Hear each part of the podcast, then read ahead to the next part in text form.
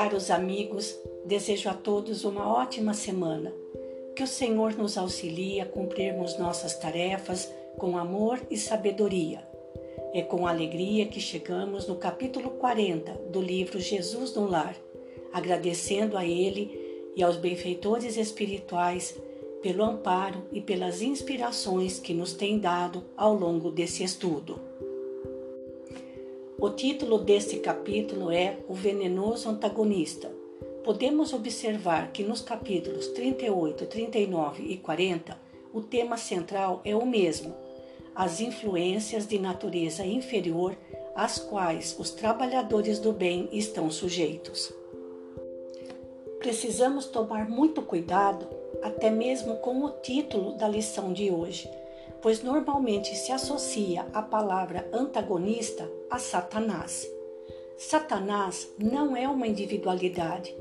Na origem dessa palavra, o seu significado verdadeiro é tudo aquilo ou todo aquele que se opõe. Sendo assim, até nós mesmos, quando agimos de forma contrária às leis de amor e caridade, estamos nos transformando em antagonistas das leis divinas. Para compreender melhor as características destes espíritos antagonistas do bem, encontramos em O Livro dos Espíritos a escala espírita. Aqueles que ocupam a categoria mais inferior são denominados por Allan Kardec de espíritos impuros são inclinados ao mal, fazendo dele o objeto principal de suas preocupações. Fomentam a discórdia, a desconfiança e se mascaram de todas as formas para melhor enganar. Certos povos da antiguidade fizeram deles divindades malfazejas. Outros os designaram sob o nome de demônios, gênios maus ou espíritos do mal. Muitos poderão indagar por que Deus permite que esses espíritos atuem desta maneira. Ora, Deus não permite, mas dá a cada um a liberdade de escolher entre o bem e o mal. Aqueles que escolhem o caminho do bem mais depressa alcançarão a felicidade, aperfeiçoando-se espiritualmente.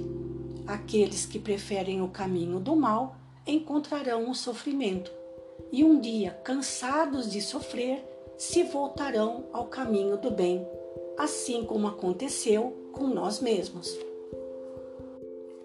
Todo trabalhador do bem, seja qual for a crença religiosa que pertença, sempre encontrará em seu caminho aqueles que se opõem aos seus objetivos no amor e na caridade.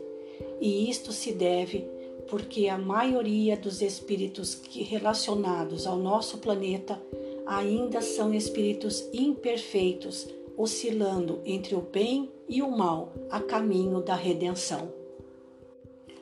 Para ilustrar melhor a lição de hoje, vamos utilizar uma entrevista concedida por Chico Xavier a um jornalista espírita de Uberaba, que fez a ele a seguinte pergunta: você acha que a prática da mediunidade, que equivale a dizer a prática da caridade, encontra obstáculos por parte das forças espirituais inferiores que nos cercam?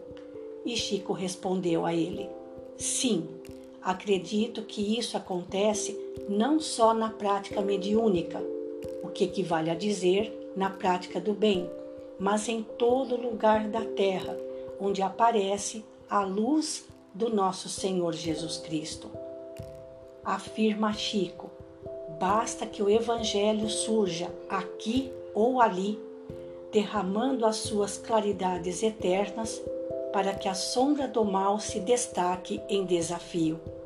Compete a nós todos confiar em Jesus e trabalhar sempre em sua seara de amor e de redenção. Que coisa maravilhosa, não é mesmo? Pensemos nisso. Fiquemos com Deus e até amanhã.